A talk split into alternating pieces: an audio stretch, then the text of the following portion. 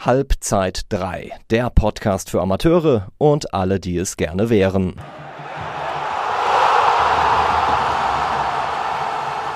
Ein herzliches Hallo aus Darmstadt. Ihr habt es wahrscheinlich alle mitbekommen, Reinhard Grindel verlässt nicht nur Interviewtermine, sondern auch seinen Posten als DFB-Präsidenten vorzeitig. Und da haben wir uns dann gedacht, machen wir mal eine Sondersendung von Halbzeit 3 draus. Genau über diesen Rücktritt rede ich heute, zwar ohne Xenian Mattes, aber mit dem Frank Leber. Hallo Frank. Ja, hi, grüß dich Johannes. Frank, am besten stellst du dich einfach mal ganz kurz vor. Was qualifiziert dich hier zu sein? Was mich qualifiziert, das weiß ich nicht. Ich bin Redaktionsleiter von FUPA Darmstadt, bin verantwortlich ähm, für den Amateurfußball äh, in der Region von, sag ich mal, von Darmstadt bis runter nach, nach Weinheim oder kurz vor Weinheim. Ähm, FUPA Darmstadt ist äh, ein Produkt, äh, Produkt der Verlagsgruppe Rhein-Main, der VRM. Und äh, ja, wir haben neben Interviews und Spielberichten auch eine sehr große Datenbank und sind äh, auch Ansprechpartner für Vereine. Du hast es angesprochen, ähm, der Amateurfußball steht ja bei uns bei Halbzeit 3 natürlich immer im Mittelpunkt und ähm, genau darauf möchten wir auch den, den Grindel-Rücktritt ähm, ausrichten. Allerdings eine Frage vorneweg, ähm, der Rücktritt von Reinhard Grindel der einzige Ausweg? Für mich ist er der einzige Ausweg, ja, denn er hat ähm, in seiner dreijährigen Amtszeit insgesamt zu viel Schaden zugefügt. Ähm, nicht nur sich selbst, sondern auch dem, dem Amt äh, des DFB-Präsidenten und letztlich dem DFB selbst.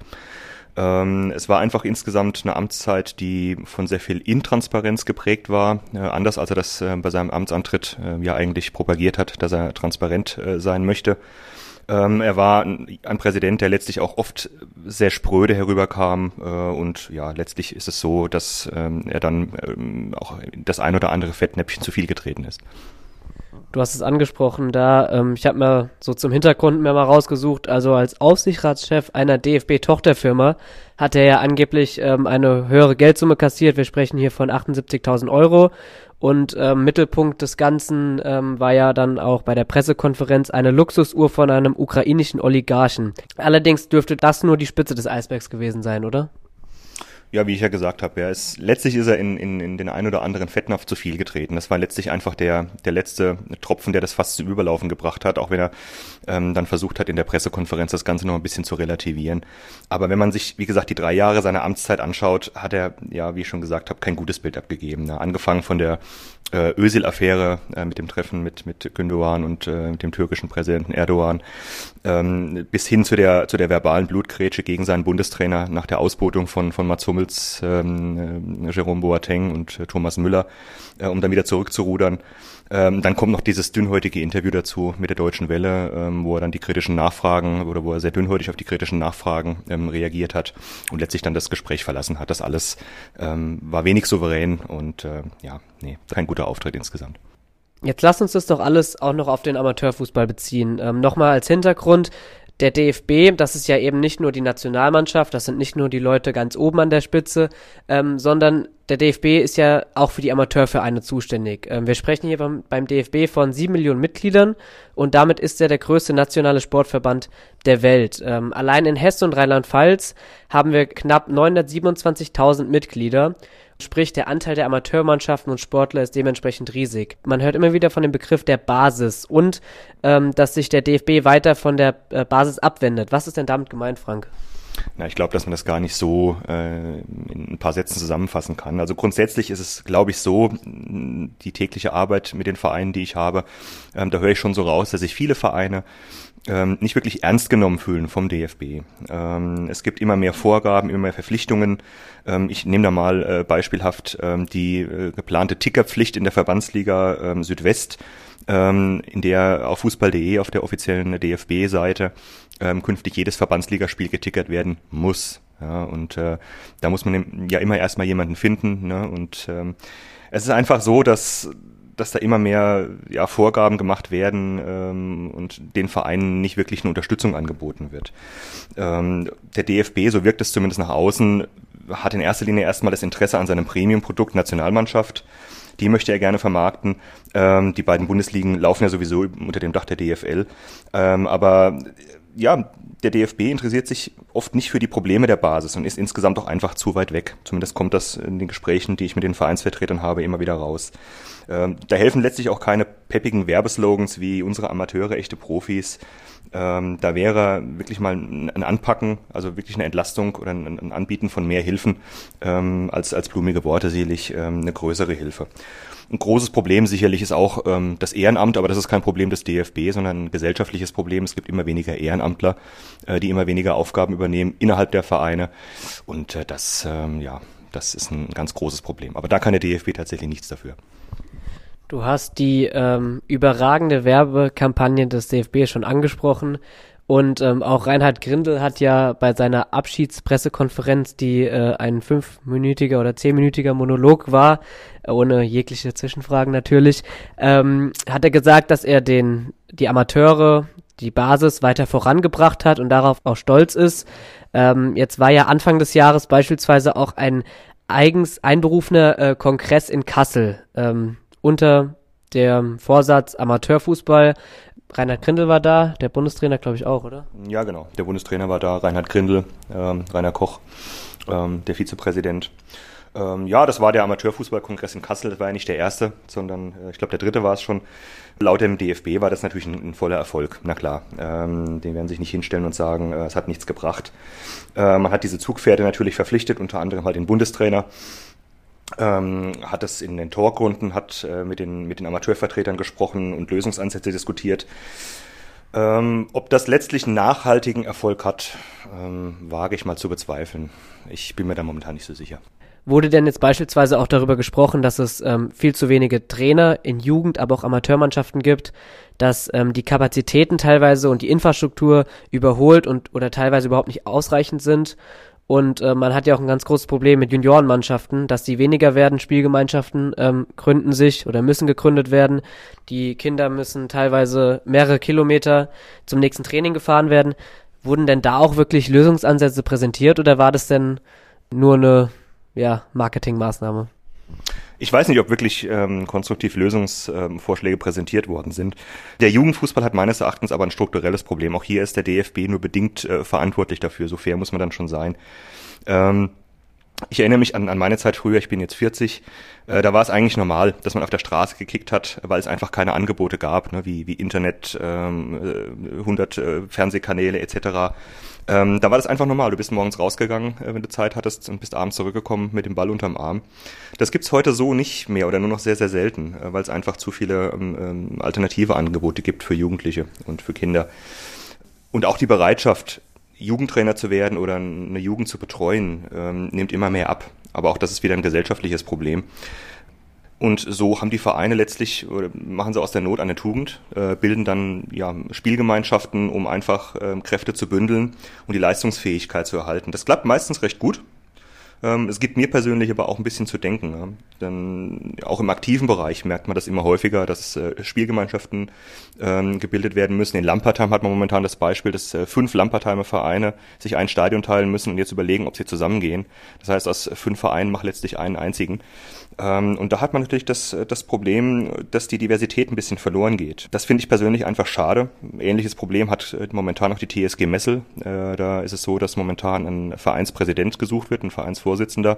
Ähm, finden sie den nicht rechtzeitig, dann muss man den Verein auflösen und damit auch die Fußballer. Und ähm, das ist das, was ich meine. Also das Ehrenamt und die freiwillige Arbeit wird immer seltener. Und das ist aber kein Problem des DFB, sondern das ist ein grundsätzliches Problem äh, in unserer Gesellschaft.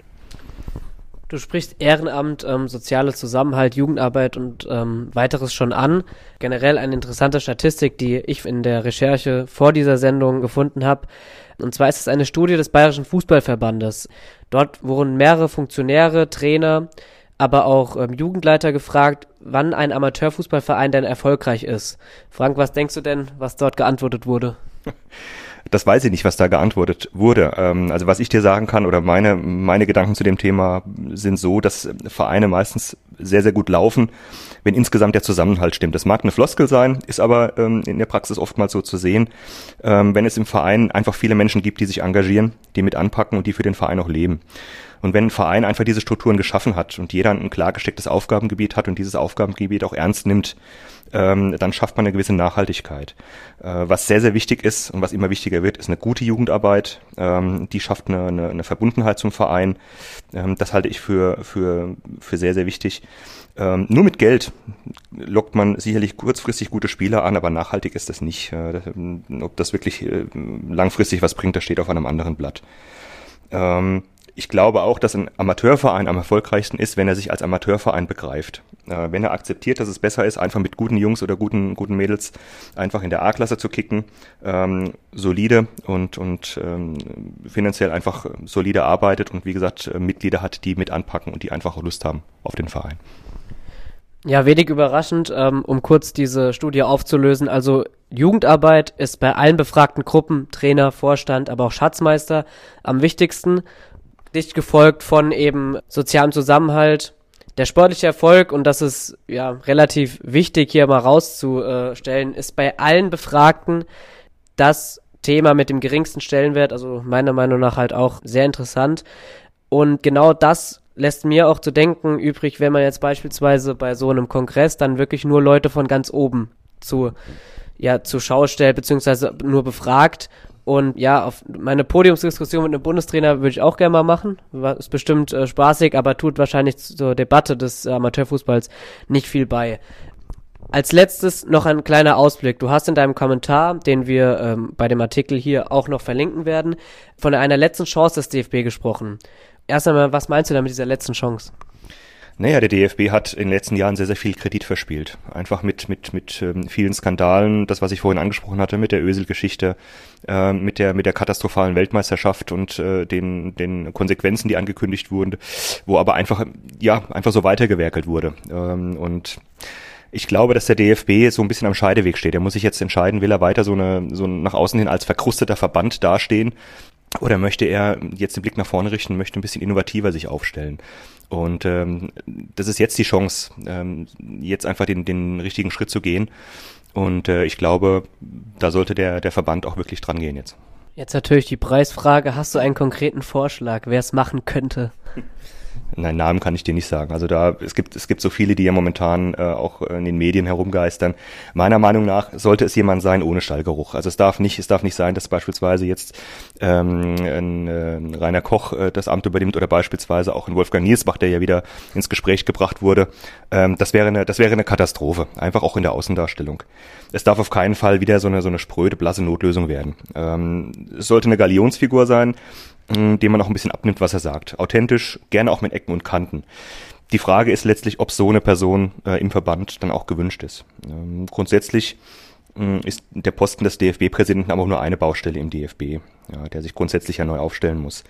Er sollte nicht nur die Nähe zur Basis propagieren, sondern er sollte sie aktiv leben. Er muss einfach häufiger bei der Basis sein, auch häufiger unterwegs sein, äh, abseits der, der, der Pflichttermine, die er natürlich hat.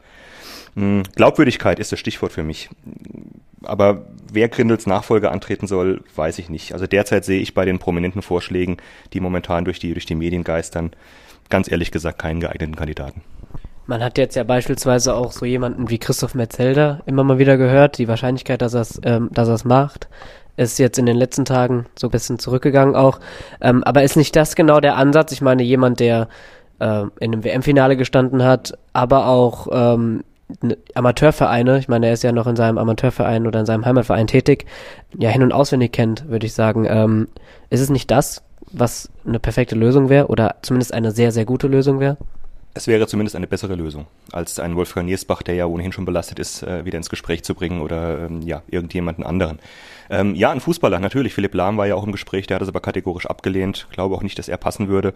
Ähm, ja, so wie du sagst, Christoph Metzel, der wäre sicherlich von den Kandidaten, die momentan im Gespräch sind, sicherlich der Beste. Ja.